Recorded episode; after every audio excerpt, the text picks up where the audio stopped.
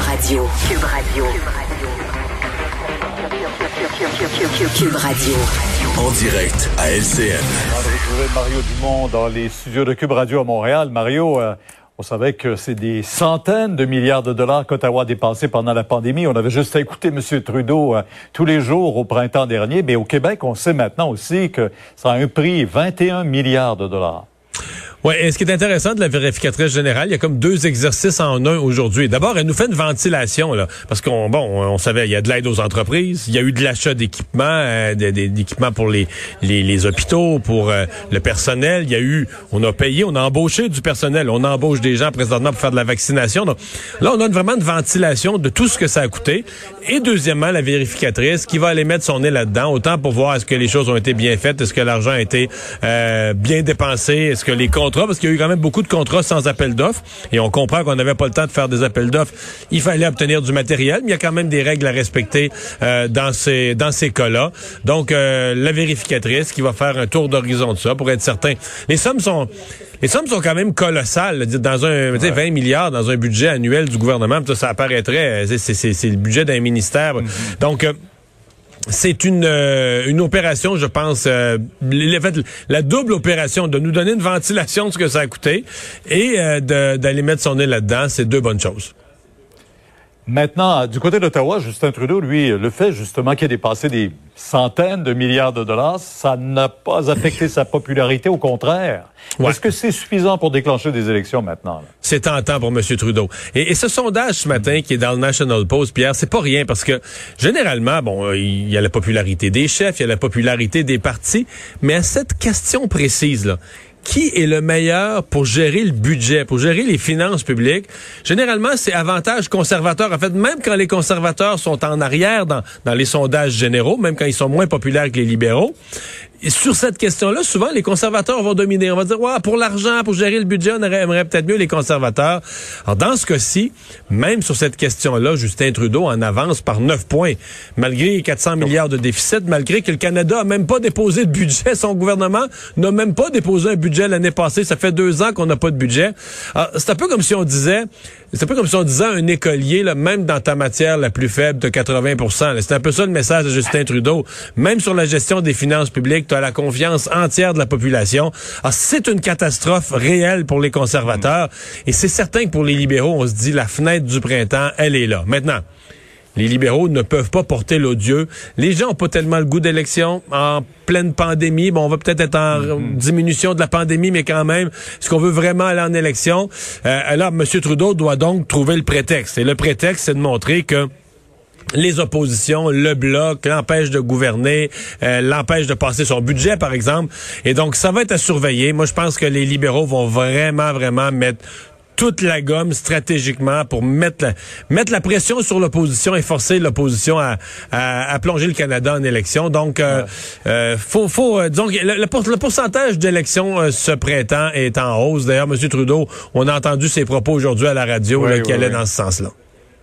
Mais ouais, d'ailleurs, euh, et probablement que la livraison des vaccins au Canada va accélérer euh, peut-être son intention d'une part à lui, mais là, on voit que tout le monde sera immunisé, on le souhaite le plus rapidement possible. Oui, euh, oui, oui. la cadence doit s'améliorer. Là, aujourd'hui, on a commencé à vacciner à Québec, ce qui est quand même, ce qui m'étonne quand même aujourd'hui. Le gouvernement vient de faire une annonce là, des centaines de milliers de doses supplémentaires tout à Montréal pour ouvrir de nouveaux rendez-vous à Montréal. Et, je faisais encore l'exercice aujourd'hui. Vous savez, Pierre, que faut encourager les Montréalais. Allez-y, allez vous faire vacciner les gens de 70 ans et plus. À Montréal, quelqu'un après-midi pouvait aller sur le site Internet puis avoir un rendez-vous ah pour ce soir. Avoir un rendez-vous aujourd'hui même, avoir un rendez-vous demain, après-demain, la semaine prochaine. Alors que dans certaines régions, les gens vont voir pour avoir un rendez-vous. Ils vont l'avoir dans un mois et demi, presque deux mois. Mais là, on a rajouté des rendez-vous. On, les a commencé encore. Ouais. mais on les a tous rajoutés à Montréal. Donc, on est, on est dans deux réalités. La pandémie est à Montréal et c'est à Montréal qu'on qu'on vaccine. Là, j'en suis à me demander, est-ce que est-ce que vraiment euh, il y a un problème à aller chercher les Montréalais? Est-ce que si ces rendez-vous restent disponibles, si ces plages horaires restent disponibles, est-ce qu'il faut faire une campagne d'information, de vraiment là, de, de, de, faire savoir aux gens de la région de Montréal que là, c'est le temps, prenez vos rendez-vous parce que pour l'instant, il y a beaucoup, beaucoup de plages horaires disponibles. Oui, parce qu'on parle beaucoup euh, du Palais des Congrès, du centre ou encore euh, de- du stade olympique, mais il y a ailleurs Il y a également. 13 autres lieux à Montréal. autres endroits. Absolument. Alors, il faut, euh, faut vraiment voir. Merci, euh, Mario. Demain, 10 heures, entre autres, sur cette cérémonie hommage demain. Ouais. hein. Au revoir. Alors, euh, Vincent, tu euh, nous parles de quoi en Ben, conclusion? je suis allé vérifier un peu les temps là, un peu partout dans la région. Euh, Ah te oui? dire, pour Montréal, là, ce soir, c'est bouqué, mais demain, toute la journée, 70 ans et plus, c'est, c'est ouvert à 8h, 9h, 10h jusqu'en soirée, y a pas de problème. Québec, Ce qui ça, est un petit peu pas normal.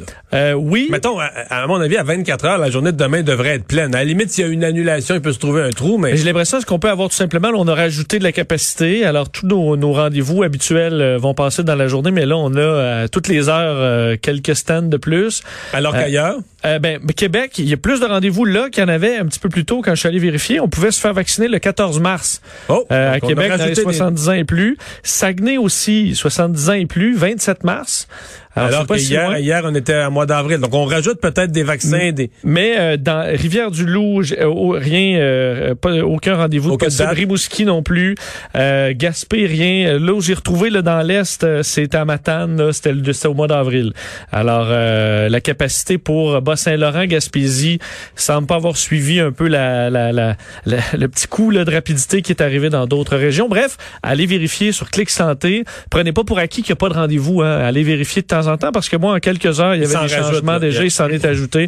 Donc, euh, n'hésitez pas à aller vérifier de temps en temps. Mais dans le cas de la région de Montréal, je me demande sincèrement si on veut, si on dit on a les vaccins, on a les rendez-vous, est-ce qu'il faut faire un blitz là, de de publicité, d'informer ce que les gens savent, est-ce qu'il faut mettre euh, campagne d'affichage dans les rues pour les gens euh, qui sont moins euh, adeptes des médias, mais je suis étonné qu'on ait autant de rendez-vous Ou- disponibles. Au rendu là, une petite file d'attente des... euh, un peu comme sur les télésièges en ski, là, pour les places qui se libèrent, là. T'as une file Ouais. d'attente, puis tu te dis, ben, OK, il y a une place là, vas-y, vas-y, vas-y, t'attendras quelques heures au pire. Euh, tous les moyens sont bons, il faudra trouver euh, pour vacciner le plus de monde possible. Merci Vincent, merci à vous d'avoir euh, passé ces deux heures avec nous. On se donne rendez-vous pour une autre demain 15h30. Sophie Durocher s'en vient dans un instant. Bonne soirée.